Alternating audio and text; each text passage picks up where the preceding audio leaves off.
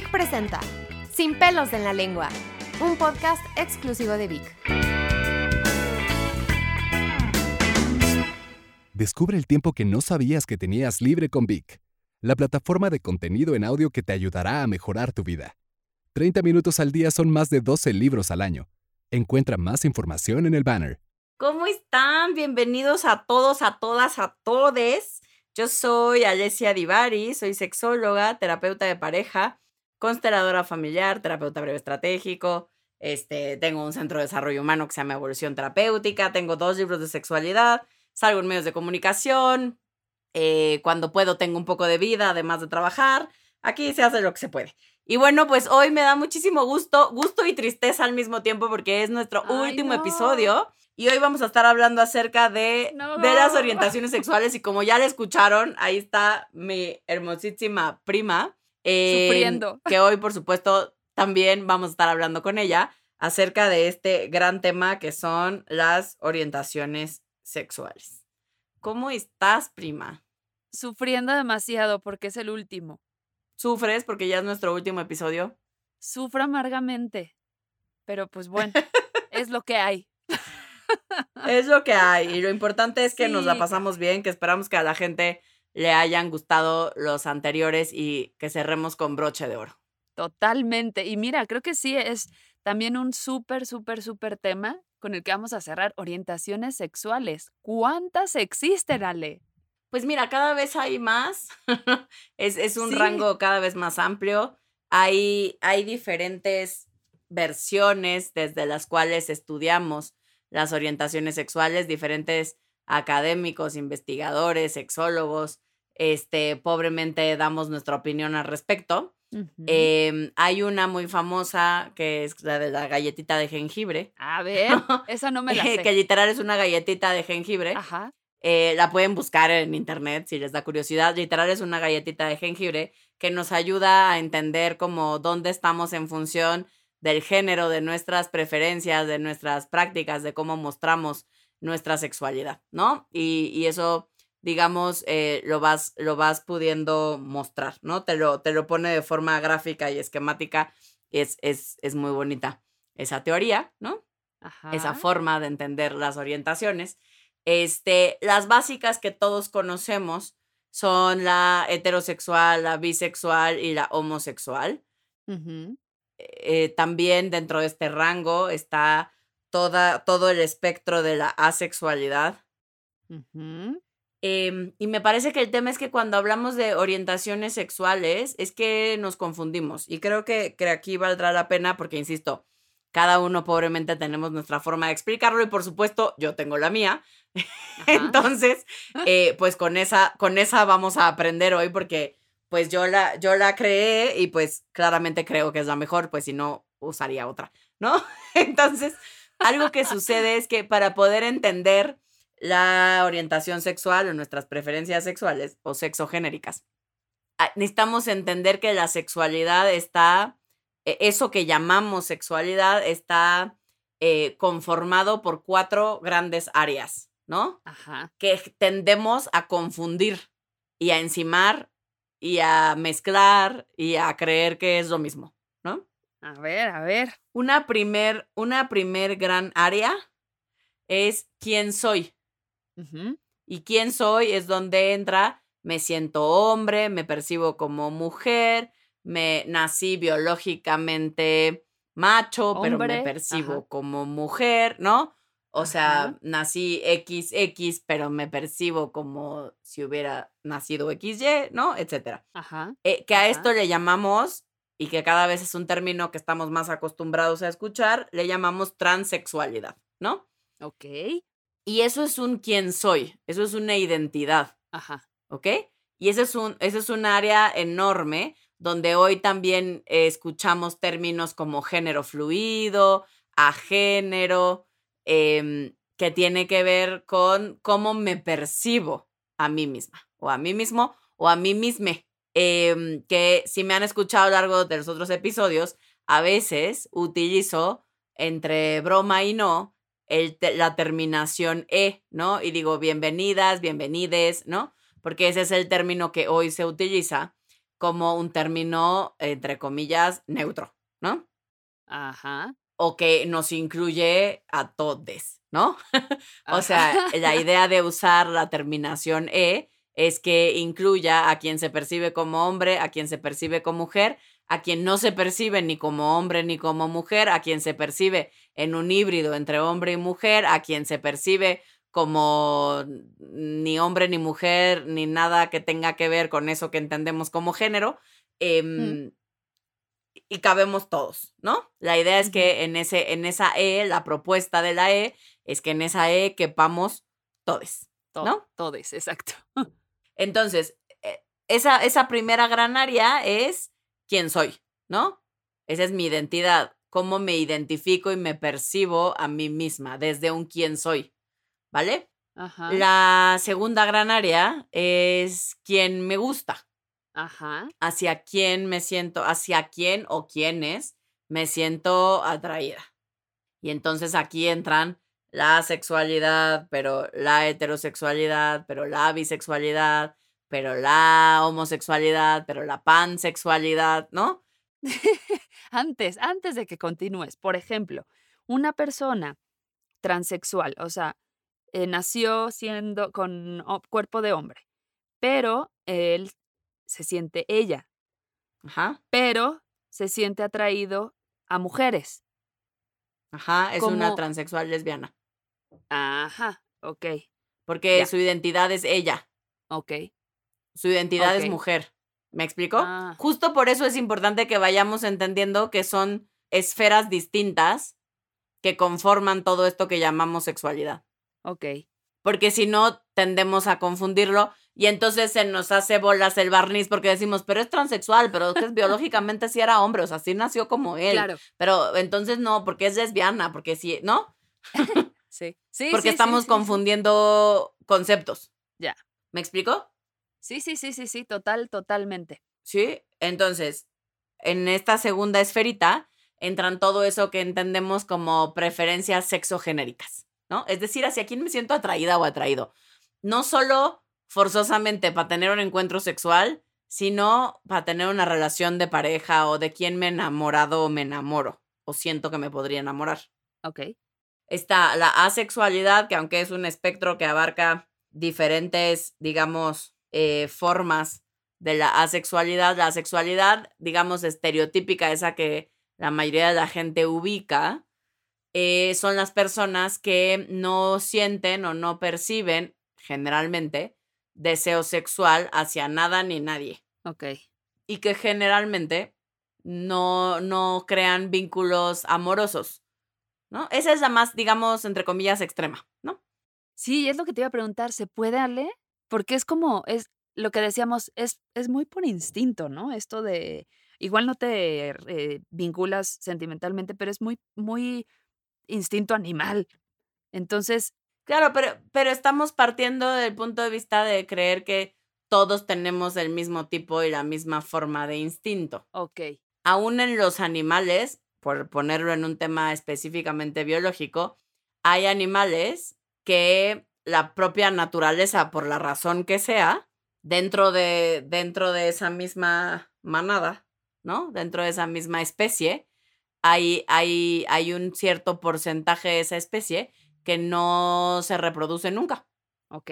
Por, por ponerlo en términos estrictamente biológicos, ¿no? Ok, sí, sí, sí, sí, sí. Em, entonces sí, claro que existen las personas asexuales y su e, elección es tan válida como la de cualquiera de nosotros, ¿no? Y me parece que justo parte de lo que nos cuesta trabajo entender a las personas que sí tenemos o vivimos con un deseo incluso elevado, tal vez, es como, ¿cómo, cómo no piensas en sexo?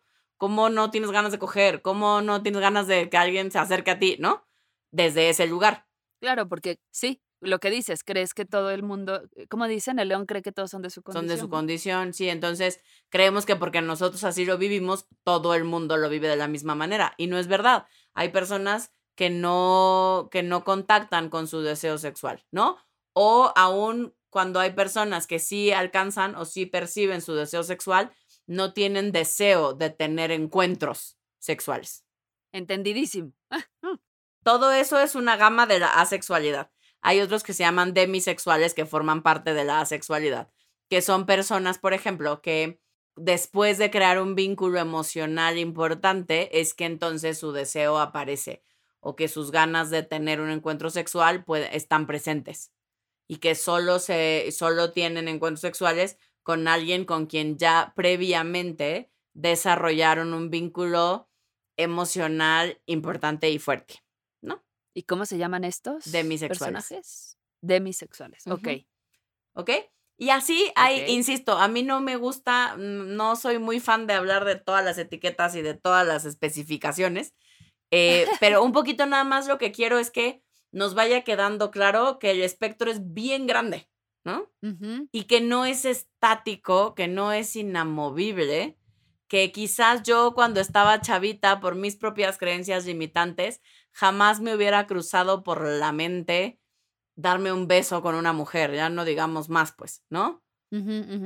Pero al pasar de los años y de mis propias experiencias y así, hoy, aunque yo me vivo como una mujer heterosexual, porque pues mi atracción prioritariamente es hacia hombres, ¿no? No me siento atraída Em, hacia las mujeres, sí creo, o sea, sí he tenido, digamos, encuentros eróticos, entiéndase, besos, ¿no? Eh, con otras mujeres que he disfrutado, pues, ¿no?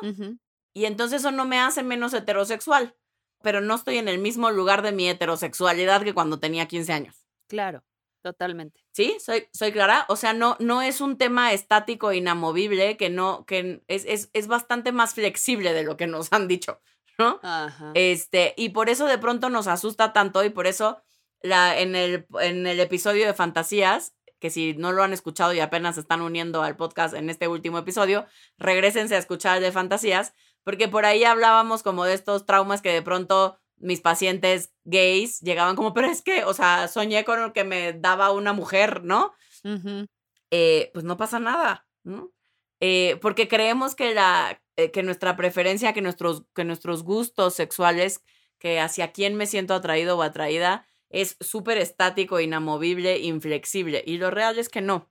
Eso no significa que entonces forzosamente en algún punto, si soy una, en mi caso, una mujer heterosexual, en algún punto de la vida me voy a volver lesbiana. No, ¿no?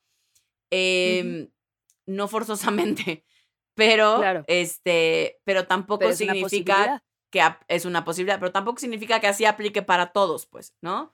o sea, me, parece que es, a, mí cuando llega algún paciente que quiere saber y quiere entender, como, pero entonces, ¿qué soy? Pero entonces, ¿cómo se llama esto que me pasa? ¿No?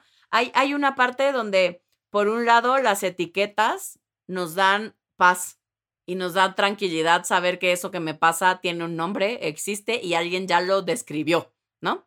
Ok. y que por lo tanto... es un bicho raro. Y que por lo tanto hay más gente. Si ya se describió y se estudió, pues es porque hay más gente que lo ha vivido y que ha pasado por donde yo estoy pasando. Y eso por un lado me da tranquilidad. El problema con las etiquetas y por lo cual a mí no me gusta hablar desde esos lugares es porque por un lado nos dan paz, pero por el otro, cuando nos las tomamos como la verdad y la realidad, nos limitan y nos encasillan y no hay verdad absoluta, también hay que decirlo. Y entonces nos meten en un cajoncito que quizás después me quede chico. Entonces, entender cómo funcionamos, hasta donde entendemos cómo funcionamos, leer diferentes teorías, diferentes acercamientos a un tema, simplemente me sirven para crear mi propia opinión, para, para hacer un juicio crítico al respecto y para ver qué de eso aplica en mí, funciona para mí. Eh, y hoy hace sentido con quien soy, ¿no? Que no significa que después no me lo pueda seguir cuestionando y seguir viendo hasta dónde y cómo está bien para mí.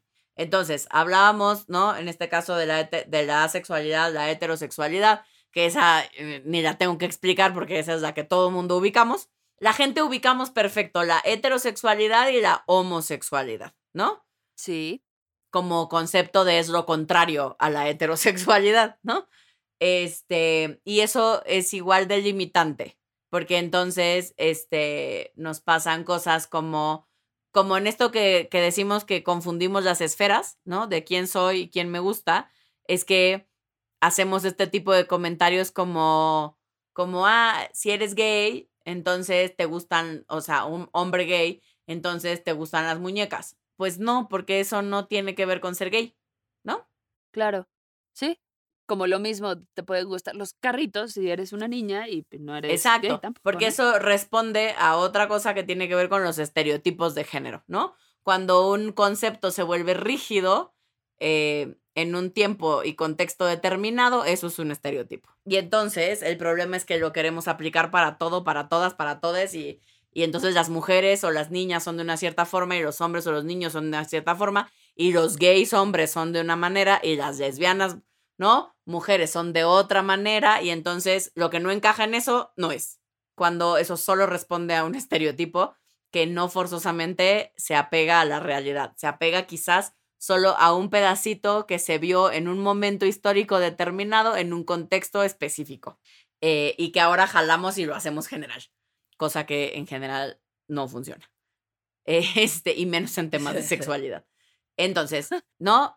Algo que nos cuesta trabajo entender, que, que hablábamos un poco en el episodio anterior, son los grises, ¿no?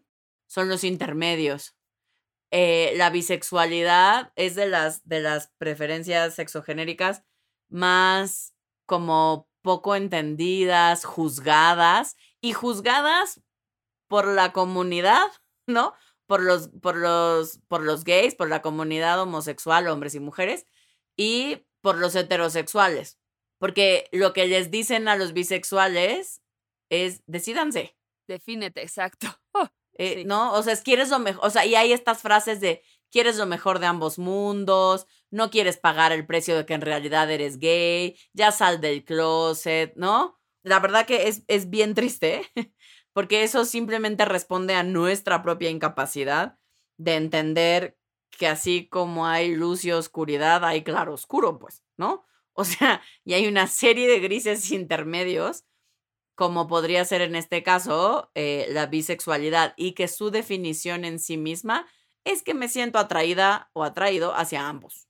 claro, no es que no me defina. No es que no me defina, es que mi definición no te parece, pues, pero mi definición está clarísima, ¿no? Que es otra cosa. sí, Este, sí, sí. Exacto. Y eh, también, finalmente, dentro de las más conocidas o que hoy escuchamos, está todo este tema de la pansexualidad. Ajá.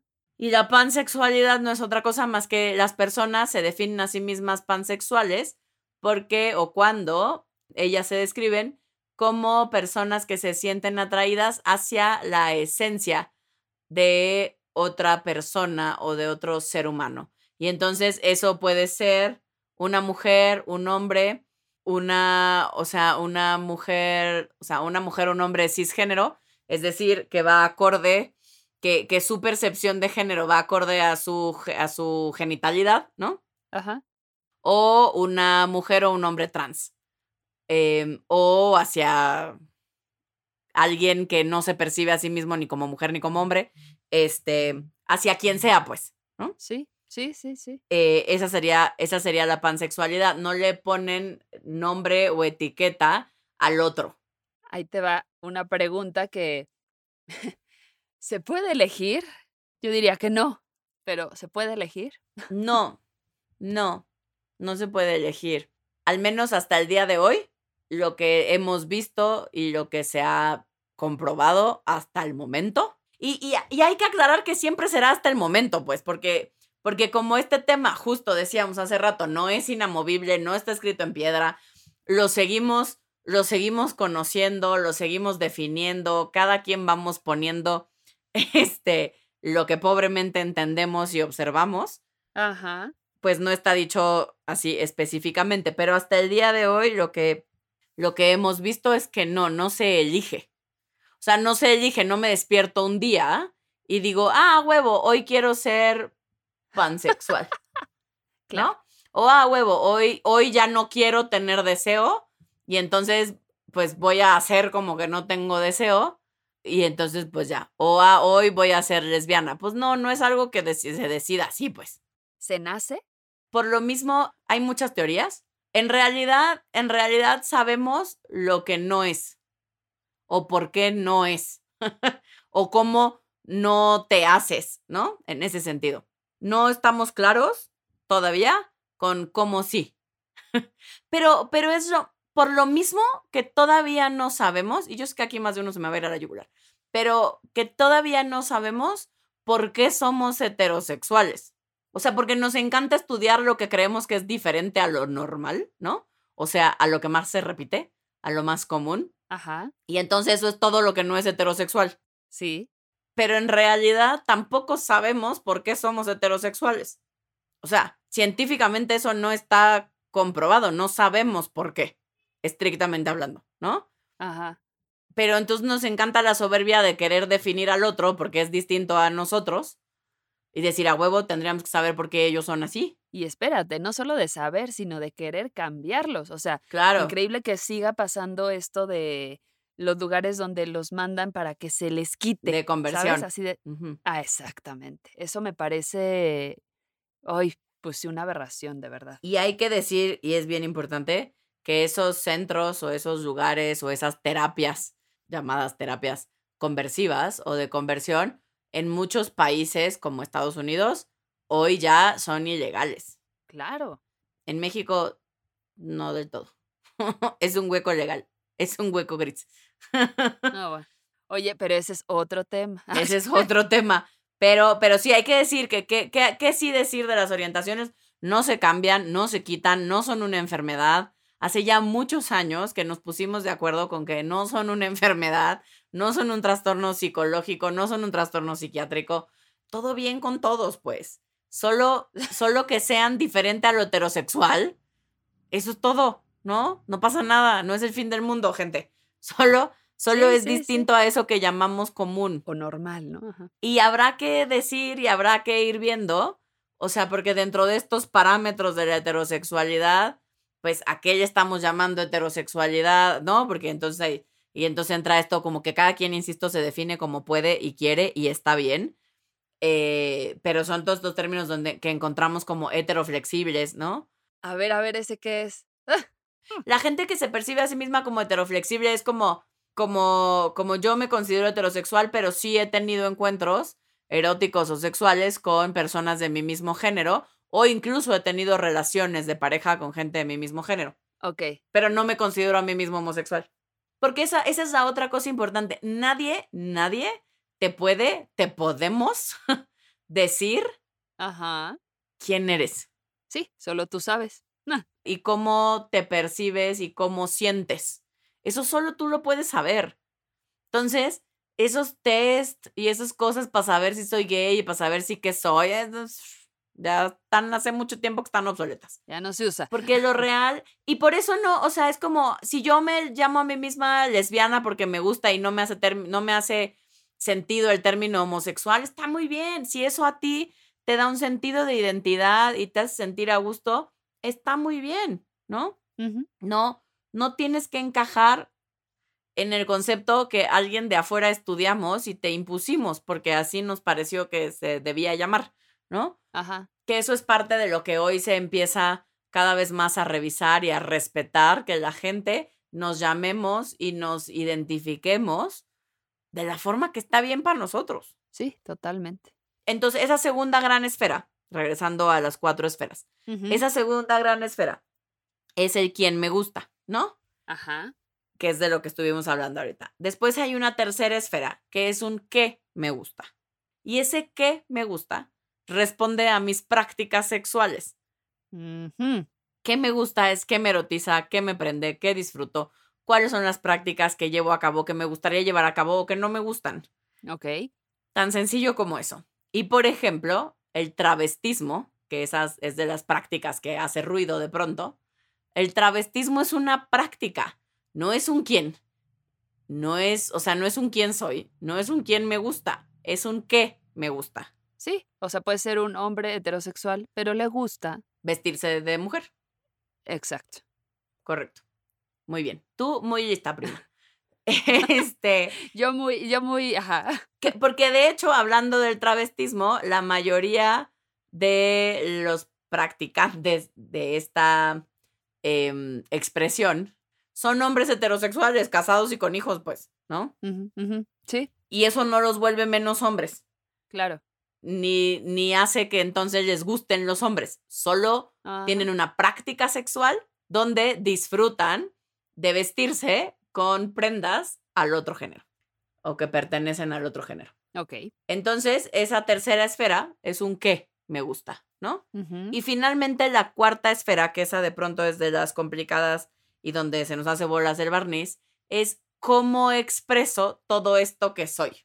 O sea, O sea, es, puede que sea, o sea, por ejemplo, hay hombres que son amanerados, o sea, que, que tienen rasgos como estereotípicamente femeninos, ajá.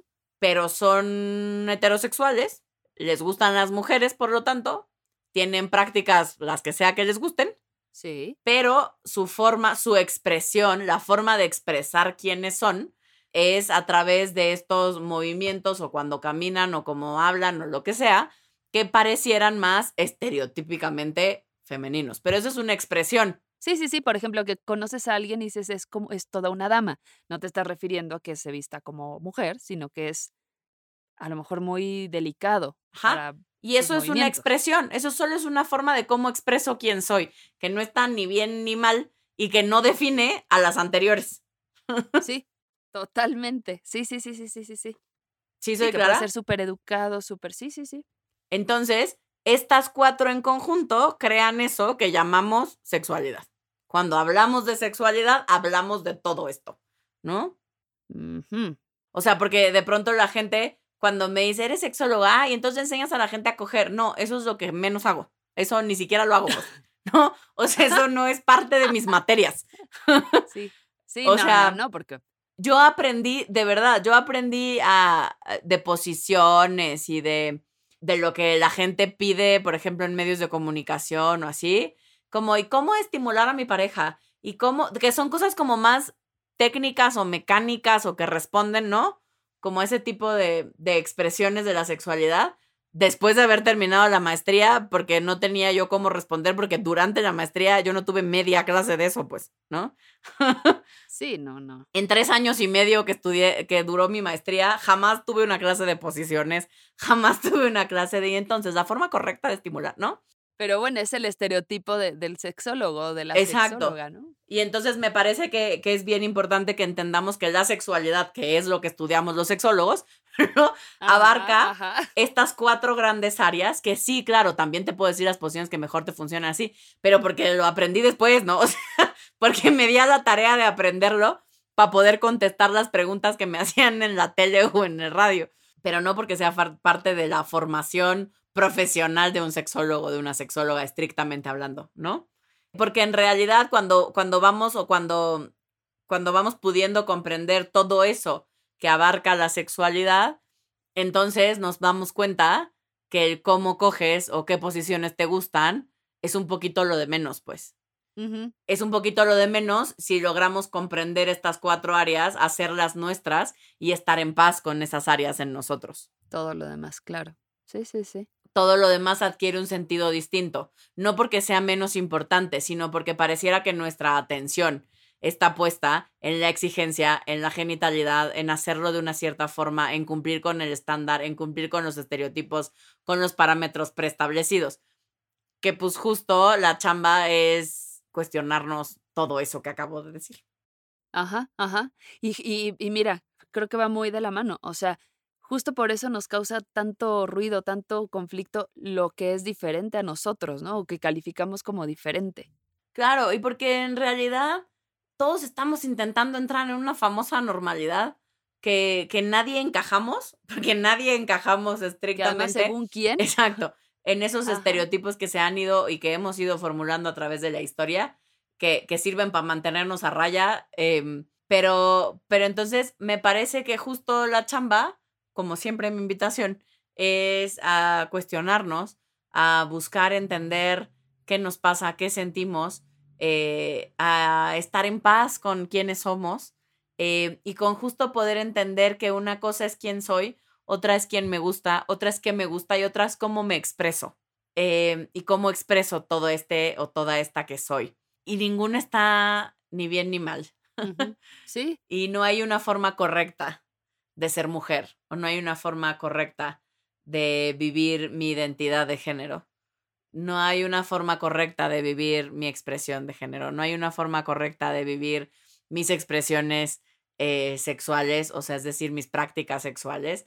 Y por supuesto, tampoco hay una forma específica y única de vivir mis preferencias sexogenéricas, ¿no? Es decir, hacia quién me siento atraída, con quién me puedo vincular más fácil o más o menos fácil. Em, y, qué es eso? Que em, me parece que la parte más importante es ver si algo ahí se me está atorando, si algo me está costando trabajo, si algo no logro entender o por el contexto en el que crecí, la familia con la que pues viví, eh, y me educó, la escuela a la que fui, el país en el que estoy y en el que me desarrollé. Todo eso, claro, tiene un peso importante em, y es vital que lo veamos. O sea, porque a veces somos bien duros con nosotros mismos y, y es como, como no, pues es que yo debería ser y yo, pues sí, pero a veces nuestra historia, pues mm, la burra no era arisca, le hicieron a palos, pues, o sea, todos tenemos, todos tenemos nuestra historia. Sí, sí, sí. Y me parece que si nos diéramos cuenta de eso, la vida sería bien distinta porque tenemos muchas más coincidencias que diferencias. Que diferencias. Y también, fíjate que algo que creo que sí habría como que mencionar, no, no, lo que tú dices, o sea, no juzgarnos tan fuerte, tan duro y tampoco creer que estamos mal por sentir una u otra cosa. O sea, siempre se puede, pues, pedir ayuda, ¿no? Claro, si hay algo que con lo que no estoy pudiendo, que no estoy entendiendo, que me hace ruido, que no estoy pudiendo acomodar yo solito, solita, eh, por supuesto valdrá, siempre valdrá la pena pedir apoyo de un profesional. Exacto. Em, e insisto, aun si ese profesional, sea yo o sea cualquiera, te dice algo que no te hace sentido, se vale cuestionarlo. O sea, yo todo el tiempo invito a mis pacientes y les digo, no me creas, ve y ponlo a prueba, no me creas, ve, investigalo, pregúntame por qué digo lo que digo, de dónde lo saqué, en qué me estoy basando. Sí. O sea, no me creas solo porque soy yo. Digo, gracias por la confianza, lo agradezco, pero, pero no hagas eso, pues. O sea, no, yo no tengo la verdad absoluta de las cosas. Yo tengo la experiencia a lo largo de todos estos años, tengo un chingo de información que he estudiado. Tengo, sí, por supuesto, una formación profesional y de veras que le chingo para todos los días intentar estar como a la vanguardia y en las últimas cosas que, que, van apareciendo en temas de sexualidad y de desarrollo humano. Pero por supuesto que me puedo equivocar, por supuesto que la puedo cagar, por supuesto que puede haber cosas que donde sin querer no te vea yo de la manera que funciona para ti, te diga yo algo que, que igual no sea lo ideal para ti, pues por favor, a mí y a cualquier profesional de la salud, yo diría en general, pero sobre todo a cualquier profesional de la salud a quien le estás confiando tu vida física o emocional, favor de preguntar, pues, ¿no? de cuestionar, claro. Totalmente de acuerdo, Ale. No, no, eh, justo me parece como antes de, o sea, como para ir cerrando. Exacto. Creo que, creo que el tema tiene que ver con no quedarte con lo que te han dicho. Ajá. Darte espacio para flexibilizar tus propias creencias, para ser mucho más autocompasivo, autocompasiva contigo, para poder ver que tu sexualidad es mucho más amplia, mucho más grande, abarca mucho más que solo tus prácticas sexuales o que solo tu preferencia sexogenérica o que solo cómo te identificas a ti mismo o a ti misma o que cómo expresas todo eso que eres, eh, porque sí creo que la suma de las partes es mucho más que esa propia suma. Entonces habrá que habrá que darnos chance de vernos como personas complejas que somos para ir pudiendo aprender a conocernos de la mejor forma que podemos y desde ese lugar entendiendo que todos tenemos una historia, que a todos nos pasan cosas, que todos tenemos heridas, que a todos nos ha ido mal y bien en la feria de la vida.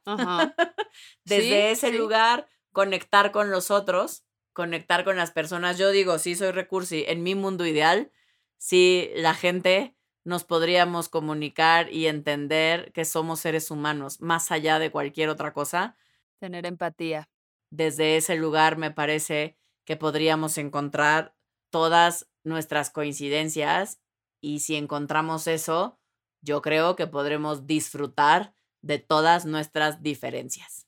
Correcto, y yo agregaría y probar si quieres probar y no probar si no quieres probar. Me gusta, prima, me gusta. Y es así pues como ya llegamos a nuestro último episodio. De verdad, Ah. muchísimas gracias por vivir este viaje, esta experiencia, este proyecto que es Sin pelos en la lengua conmigo, prima. Eh, un verdadero placer, la pasé re bien en estos ocho episodios. Eh, Igualmente. y pues nada, yo no me queda más que despedirme, agradecerles y confiar, esperar con todo mi corazón que estos ocho episodios hayan hecho una linda diferencia en sus vidas, que les haya servido para mucho, para amarse un poquito más, para respetar a ustedes mismos y al prójime un poquito más eh, y para acercarnos entre todos.